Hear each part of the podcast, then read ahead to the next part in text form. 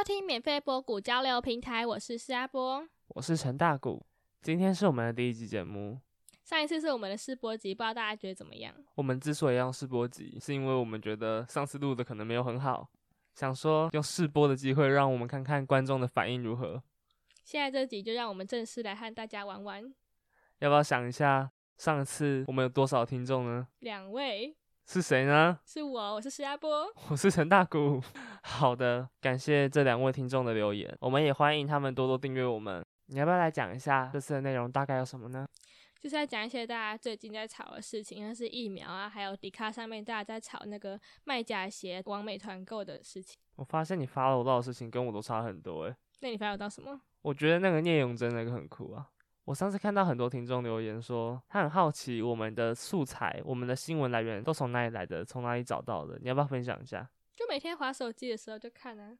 你都划什么新闻平台啊？ET Today。ET Today 哦。对。它可是超过《华尔街日报》的新闻网了。那你都会关注哪一些版面的新闻？像我都看政治版、时事版。我不会特别去关注的，就是我看他的通知，他跳出什么，我有兴趣点进去看，就是今日的焦点。所以你就是看标题的那种人，我会点进去看内容，但是如果标题没兴趣，我就不会再点进去看了。OK，所以台湾媒体的标题党这个习性，就是被你们这些乐听人所养成的。标题是很重要的，标题很重要，但是你们只看标题。那你刚刚说我们看的平台关注到的东西差很多，那你看到什么？我都看到一些像什么。演员去拍写真集啊、爆乳装啊之类的。你认真的看这些，只看到这些。我不是被标题吸引，我是被爆乳吸引。对你被标题写的爆乳吸引，而且就是完全没有内容和营养的。你有没有想过，我点那个进去，我不是为了看新闻，我是为了看他附的图啊。好，那他成功了。OK，就算他成功了，但我还是觉得你看的新闻都很 low。好，我看了新闻再 low，那你还有在现在台湾看过好新闻吗？当然有啊，就让我用接下来一分钟来告诉你什么才是好的新闻。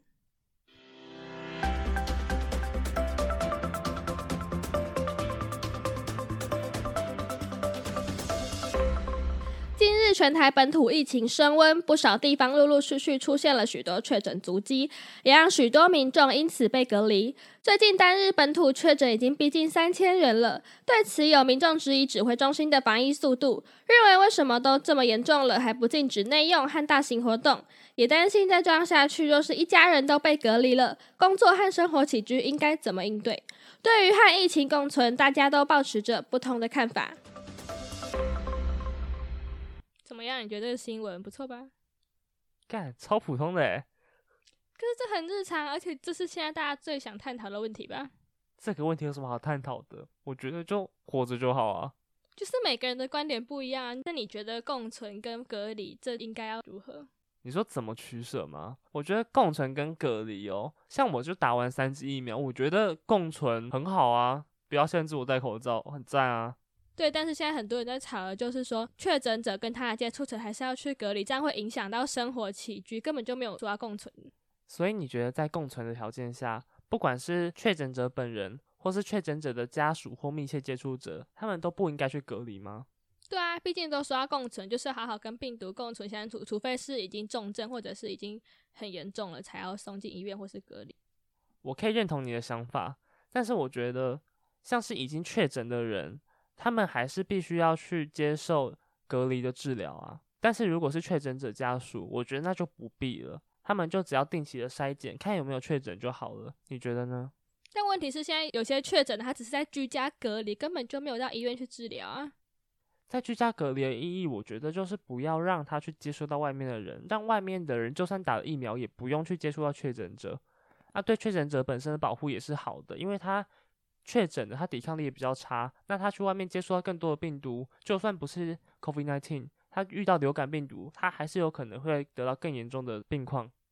好，那就像你刚刚说的，确诊者的接触者不要隔离，但是问题是现在就是还要，所以才会让很多人觉得说，哦，很怕足迹重叠啊。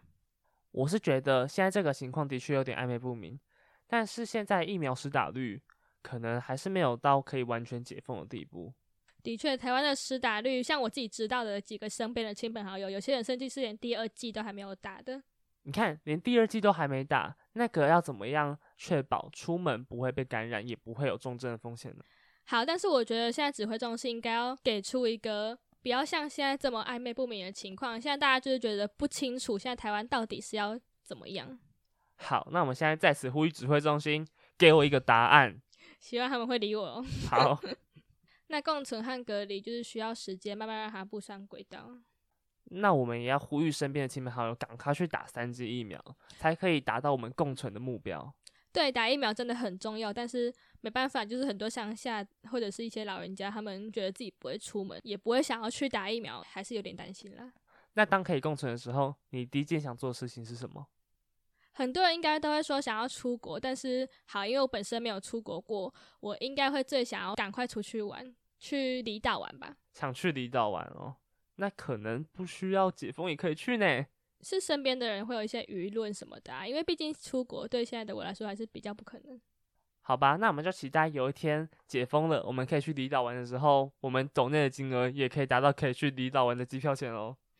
到时候我们就可以用 podcast 再录一集，让大家知道离岛有什么好玩的。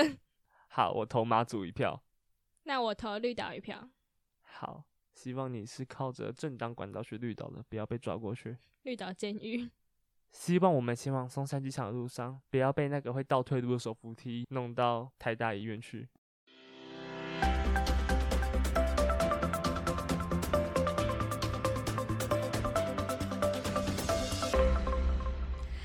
年三月，北捷手扶梯失速判决的结果出炉了。北捷表示，维护电扶梯的厂商被判罚了两万元，哀轰根本不痛不痒。另外，当时手扶梯倒退造成民众叠成一团的影片，有值班的员工出面自首，是他翻拍影片并且传给朋友而流出的。北捷也因为影片触及到隐私，依照规定惩处这位员工。那接下来就来聊聊这个倒退手扶梯吧。我觉得让我比较意外的是，那个影片居然是员工自己留出来的。毕竟那个时间的新浦站应该也没有其他人吧？没有啊，我以为是北捷自己的监视器什么的，他们提供的。那个是北捷监视器没错啊。啊，对啊，但是我没有想到是员工自己私自把它流出去的，我觉得很扯。那你觉得那个员工该不该罚？当然该罚啊，他失职。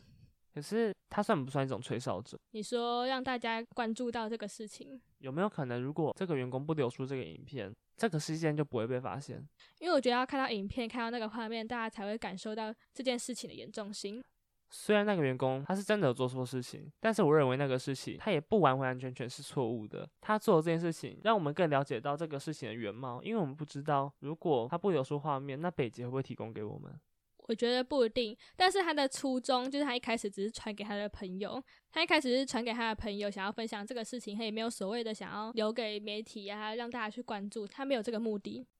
所以他就是一个玩票性质的，想要跟朋友分享一群人在打保龄球的游戏吗？对，打保龄球，结果没想到他朋友就流出去了，然后就上新闻了。OK，那你觉得后来那个维护手扶梯的厂商被判赔两万元合理吗？我觉得两万元那也都是依法判决啊。很多民众觉得说这样子赔太少了，他们不会以此警惕。我觉得两万元要不要警惕？对厂商来说，不管是两万还是二十万，他们其实都觉得是一样的。因为一个厂家他不差那两万，那他当然也不差那二十万。但是手扶梯这件事情造成最大影响的不是那十万二十万，是这家厂商的信誉。会不会因为这件事情，他的信誉就一落千丈，没人敢找他保养手扶梯了呢？我觉得这才是厂家最在意的事情，所以与其让这个厂家罚再多钱，还不如把这个名字公开，让大家都知道这个厂家他的所作所为，跟他以前发生过的事情，才可以让我们更多的选择，也更好的警惕这家厂商。对我刚刚其实也想说，但是还有没有公布这个维护手扶梯的厂商是谁？我相信这不是一个封闭的资料，这个一定找得到。但是与其罚他二十万，还不如在新闻里面写说这个厂商是哪一家，他的负责人是谁。这些都是公开资料，我觉得这样还比那十几万、二十万更可以去警惕这个厂商未来的所作所为。但我觉得大家关注的点都不是那个厂商身上，而是关注在北捷。大家觉得这个是北捷的问题？这当然是北捷的问题啊！当然不能只怪厂商啊。那个厂商是北捷外包的，但是很少人会去想到说，哦，其实是那个维护手扶梯厂商的问题。大家只会看到觉得说是北捷出包。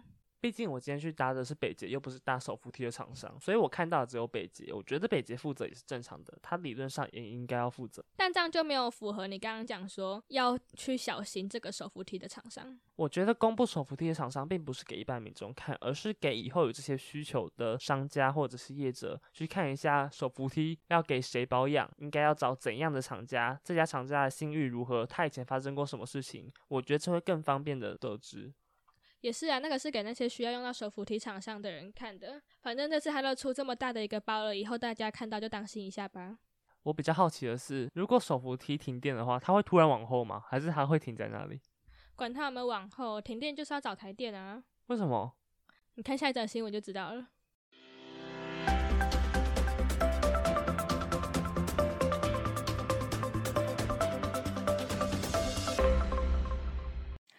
最新的国防手册出炉了，而有里长提出质疑。手册中提到许多重责大任都交付给里长，而里长本人却没有收到任何相关资讯，甚至还有写到停电找台电，不禁让人怀疑国防部的这个国防手册究竟在战争来临时派不派得上用场。我觉得我看完这个防灾手册之后，很像是那种地震啊，就是没有写到什么重点内容，跟国防没有关系。我觉得里面最不能理解的是，它为什么都用 Q R code 来呈现呢？哦，对，也有网友想到这个问题，到时候战争发生，你还要拿手机那边扫 Q R code 说，哦，我现在应该怎么样吗？但它里面有写停水怎么办，停电怎么办？但如果网络停了，谁看到这个啊？哎，对耶，你提到一个很好的点，没有电的话也没有网络，那他手册里面除了扫 Q R code，没有其他重要的资讯可以看到吗？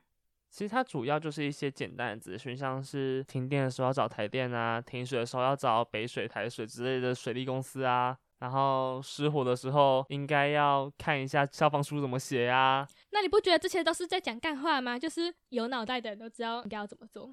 我觉得那也可以给一些真的比较没有知识的人去知道。到底要怎么处理？但是我觉得最大的问题是，它其实就是一个目录的概念，它就是告诉你出了事你要去找谁，但它并不会告诉你你应该要怎么做。这并不是一个统整出来的手册应该要展现出的态度。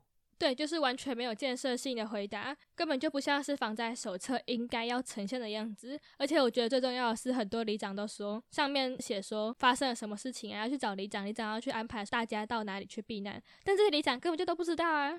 这就是一个政府的机构没有统一的过程。像里长属于地方政府，而国防部属于中央政府，他们没有去跟地方政府沟通，也没有跟基层的行政长官沟通，他们就做出了这样的决定，也并没有寄发详细的手册去给这些村里长。我认为这其实就是一个政府官僚的作为。所以这是因为地方和中央没有协调好的问题吗？我觉得，与其说他是没有协调好，他更像是国防部只是想要交一份报告去给立法院看看。它里面写的内容很多都是在说各部会应该要做什么事情，像它的生存知识，他竟然写说教育部平时就应该要做好这些教育。他写这个在战争时候要看手册上有什么用？对啊，我觉得这根本不是像给民众看的手册，而是给这些政府官僚、民意代表看的。在真正战争发生的时候，根本没有任何屁用。也是啊，反正现在没有战争，大家过得很安逸，大家也没有真正为战争着想。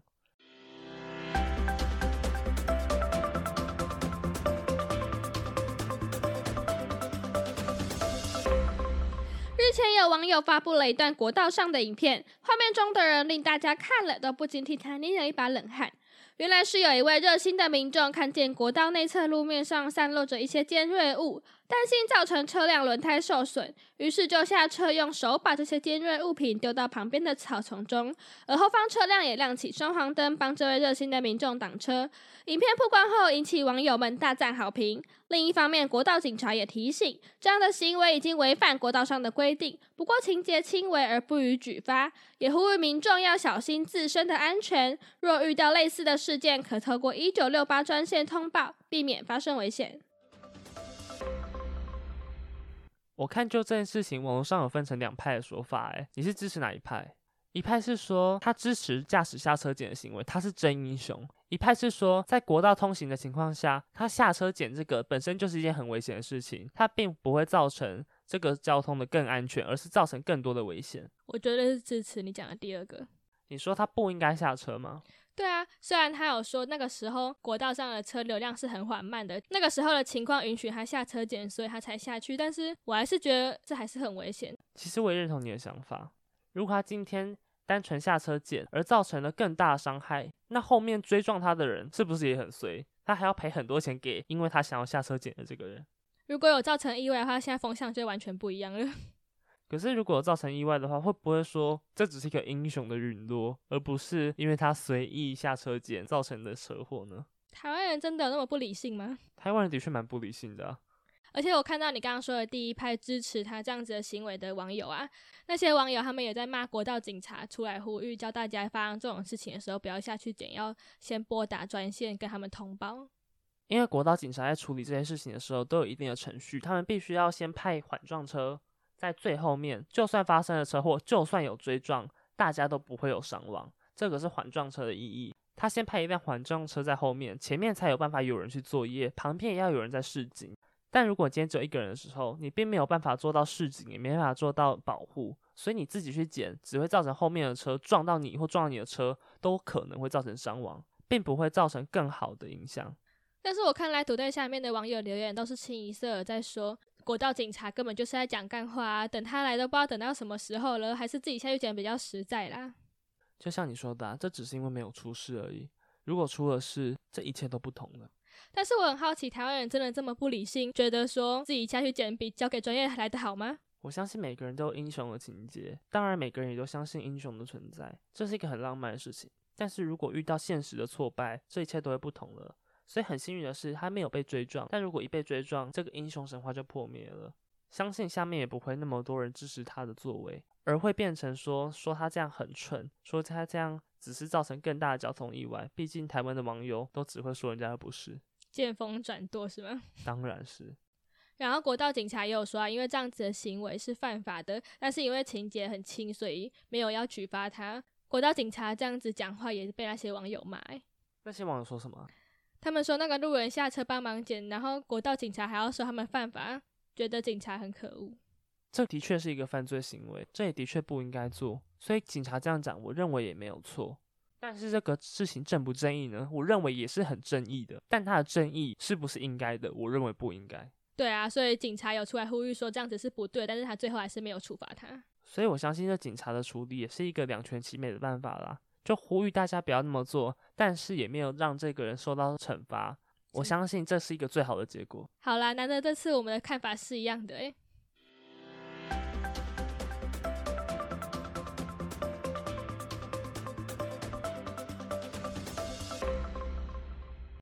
关于国小的数学题目，你真的会吗？有名家长分享了小学二年级学生的数学题目，题目是要估算八十三减三十七的答案最接近下列何者，而部部分民众计算后的答案是四十六，也就是最接近选项中的五十。没想到最后答案竟然是四十，令大家百思不解。原来题目是要求要先估算再计算，八十三接近八十，而三十七接近四十，因此估算后的结果就是八十减四十，就是等于四十。这种类似近似值的概念，令不少人直呼有必要出这种题目吗？我看到这则新闻的时候，其实并没有太大的问题啊。为什么一些网友会算错？谁会想到这个是近似值啊？因为它的题目就写着，请先估算这两个数字，再做计算。当你估算之后，它就可以变成正确的答案啦。你为什么要先计算再估算？啊，可是很多人说是这个题目出的不好，还没有讲的够详细。因为我们都经历过国小，我知道那个题目的架构大概长怎样。一定是因为那个单元就在教估算的概念，所以都会教小朋友先做估算，再做计算。这并不是那个小朋友第一次接触到这个题目。而是那个小朋友上课不认真，所以回家问爸爸妈妈。爸爸妈妈已经太久没有接受到估算这个概念了，所以他们就直接用计算再来估算，才会得到不一样的答案。哦，我懂你的意思。近似值就是那时候在教的那个单元。然后那个小朋友不认真学，所以回家问爸爸妈妈。然后爸爸妈妈也没有学过，所以他们就只能说为什么老师出错题。不过近似值在我们国小那时候学完之后，后来好像也没什么再用到了。就有些网友说，到底学这个要干嘛？没有用到吗？我觉得很实用诶。你在算一个东西的时候，你真的会想说，它到底比较接近哪个数字，然后算一算，扣一扣，再去估算吗？其实我觉得很常用到啊，像是我今天去买早餐，我看到一个蛋饼，它卖四十八块，一杯饮料卖三十二块，我其实就会直接把它变成五十块跟三十块去做计算，再去算我要带多少钱出门。其实这样是比较快也比较方便的。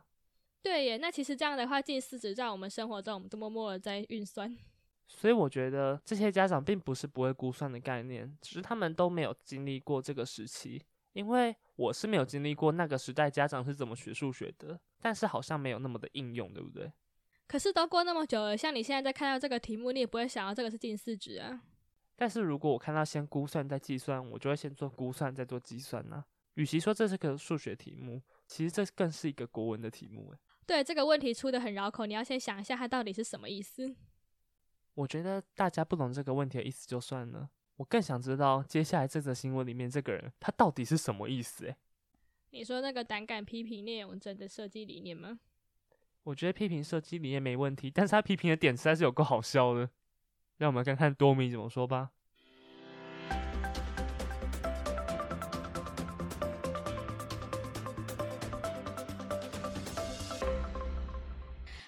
看到台湾设计师聂永贞日前和吃茶小铺合作联名的设计包装，遭到一个广告行销的粉砖多米发文批评，认为聂永贞的设计包装上品牌 logo 小到看不见，根本不会对销量有任何帮助。直言 logo 应该能放多大就多大，像聂永贞设计的图，厂商居然能够接受，也令他对厂商感到堪忧。而聂永贞也直接发文回应打脸了，告诉他饮料的封膜上大大的 logo 占了整个版面，而且网。往年与他合作过的品牌，像是统一超商的咖啡和 Free M 等等，成效也都非常的好，根本不是像他说的那样。这都二零二一的包装，他二零二二拿来炒，就是他好像是在点评一些设计圈的乱象，然后就讲到聂永贞的这个。他是什么背景呢？多米是做广告行销的一个粉砖，这就让我们知道行销跟设计是完全不同的概念。对啊，像他行销，他就觉得说 logo 要越大越好，让观众都知道你是谁。但我觉得设计师更在意的是品牌的意向，诶，那聂永真的意向是什么？我觉得他的意向就是以吃茶小铺的理念下去做的。我觉得一个品牌意向更大于它的 logo。的确，很多人都说看到吃茶小铺的那个包装，一眼就看得出来那个配色就是吃茶小铺。就像你看到深绿色的灯箱、黑桃色的木架、浓浓的咖啡香，你会想到什么？星巴克。那如果你单纯看到一个用白色线条画的女神，你还会想要星巴克吗？不会啊。所以，与其让一个 logo 展现的再大再漂亮，不如让这个品牌的意象深植人心。这不是比品牌 logo 深植人心更有意义吗？那你觉得它跟吃茶小铺联名的这个包装，它的确有吃茶小铺的意象，那内容真的概念在哪里？我觉得这个设计的理念必须要让聂永真本人自己来解释，因为我们与其帮他做过多的解释。他自己解释可以更符合这个设计的原汁原味。我们做过多解释，就像是国文老师可以把一个蓝色的窗帘就说成那个作者很忧郁一样。对，所以后来聂永真出来解释了，而且我觉得他的回复打脸对方看了其实蛮爽的。可以讲讲看他说了什么吗？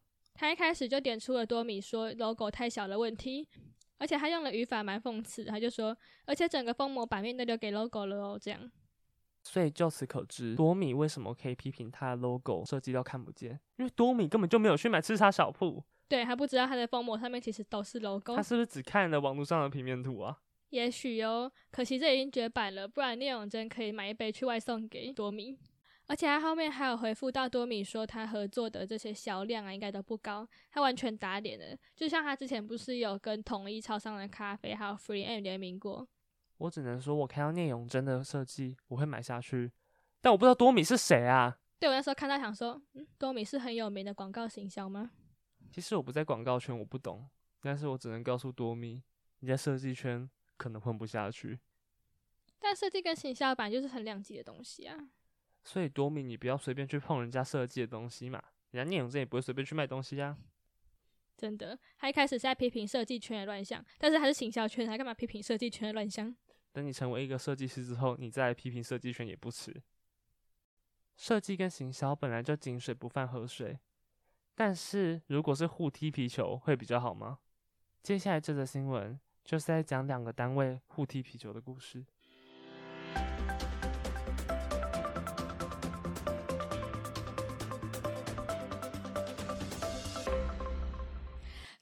迪卡社团爆出了多名网美团购卖假鞋的疑虑，有一个卖鞋厂商和许多网美们合作团购热门鞋款，没想到竟然被爆出团购厂商的负责人在几年前就曾经因为卖假货而被告，而这把火越烧越旺。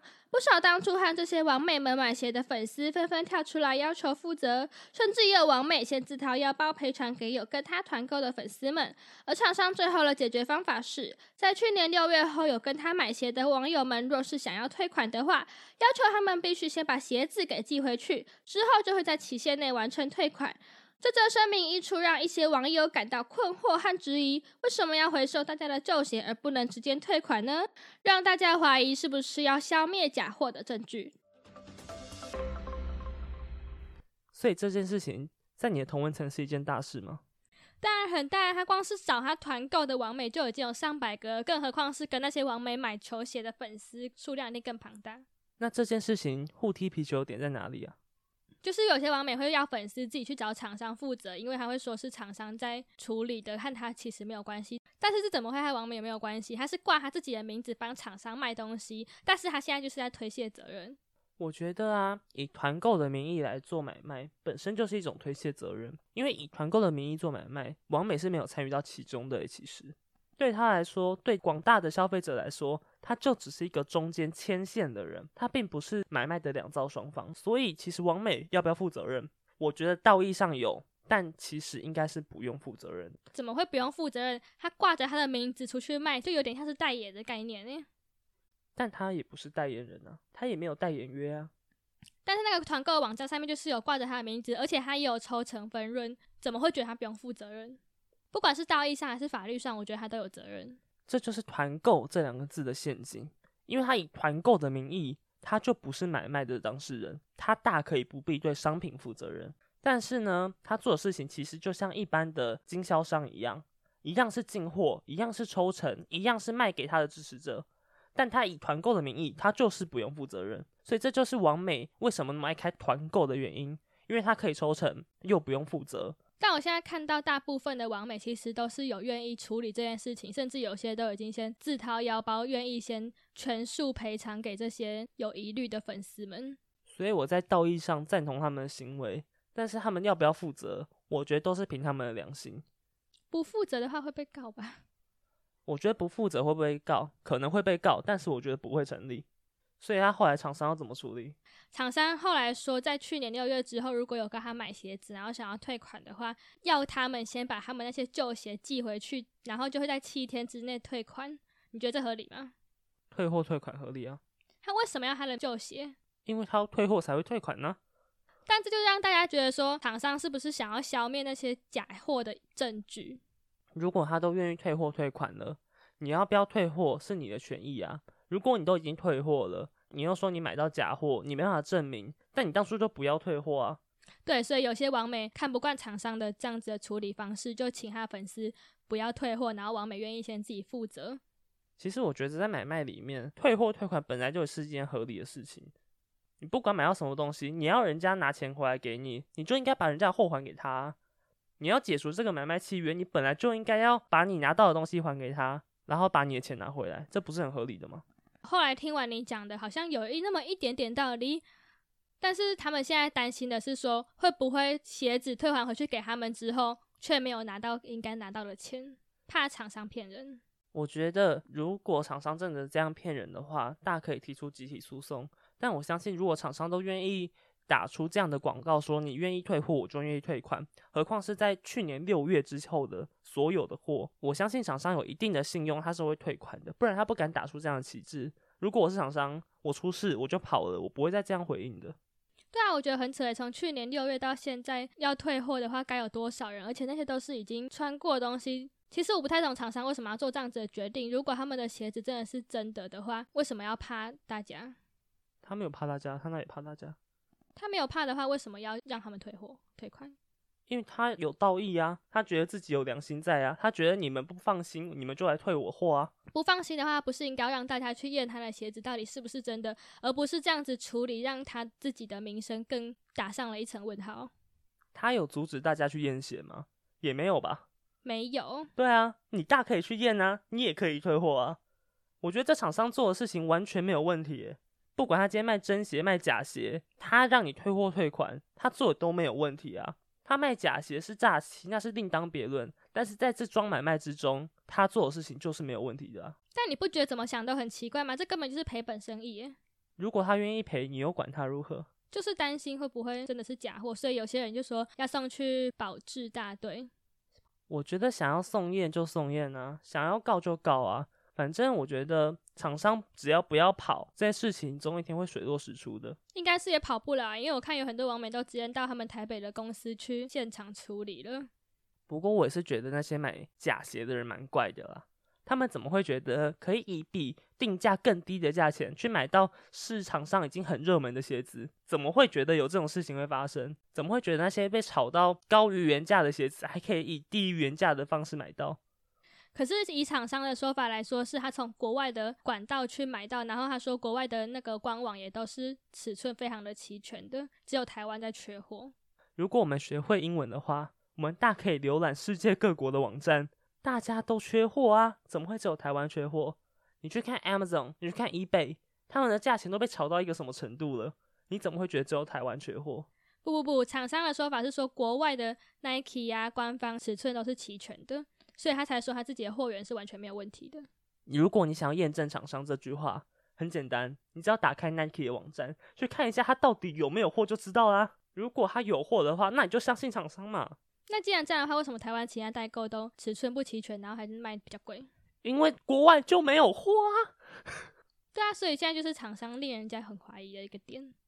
其实这种东西哈，只要去验就知道了，这没有什么是非对错的，验就知道谁对谁错了。现在在这里吵，其实也没有用。对，说到验，那个厂商也有出来回复说，那些把他的鞋子验出假鞋的厂商的说法是，验鞋的 app 也不一定是正确的。当然，验鞋的 app 不一定是正确的，但是谁验才是正确的？我觉得，不管是不是验鞋，鞋子这种东西都不是一个精品，它都很难去检验，因为鞋子的做工什么的，基本上都是很差的。就运动鞋来说，所以唯一能证明厂商的货到底来源是不是正确的，就是厂商自己拿出明细。但厂商有没有义务拿出来，其实不一定。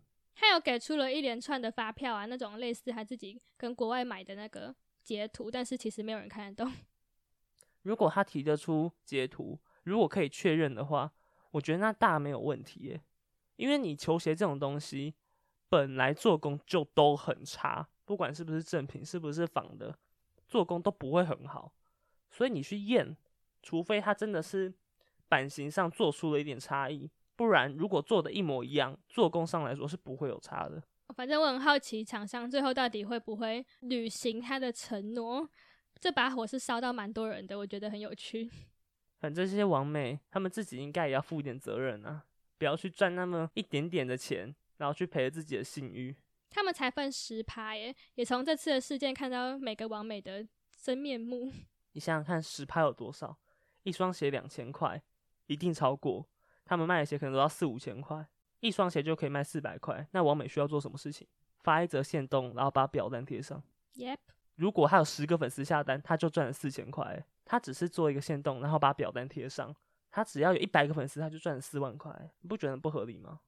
不会啊，那就是他自己的能力，他自己靠他自己的人气去吸引人家跟他们的团购买这双鞋子。所以他们自己也不会分清楚那些来源到底合不合理啊。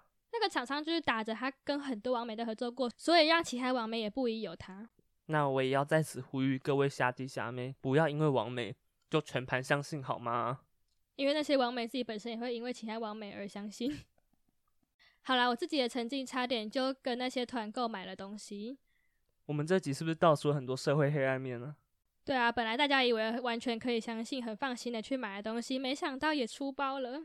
本来人家觉得很好看的设计，却可以被一个不懂设计人讲的一文不值。就连搭个手扶梯都能玩成肉保龄球。这个社会实在是太黑暗了。那就是我们今天这集的结尾。以上就是我们第一集的内容，欢迎大家留言在下面跟我们说你们的看法。如果喜欢我们的朋友，可以帮我们订阅、按赞、分享，然后到各个平台去关注我们，去帮我们留言。你有比较认同谁的想法吗？也告诉我们你们还有什么有趣的事情可以和大家分享呢？欢迎投稿在我们的 email。好啦，感谢各位的收听，我们下次再见。拜拜。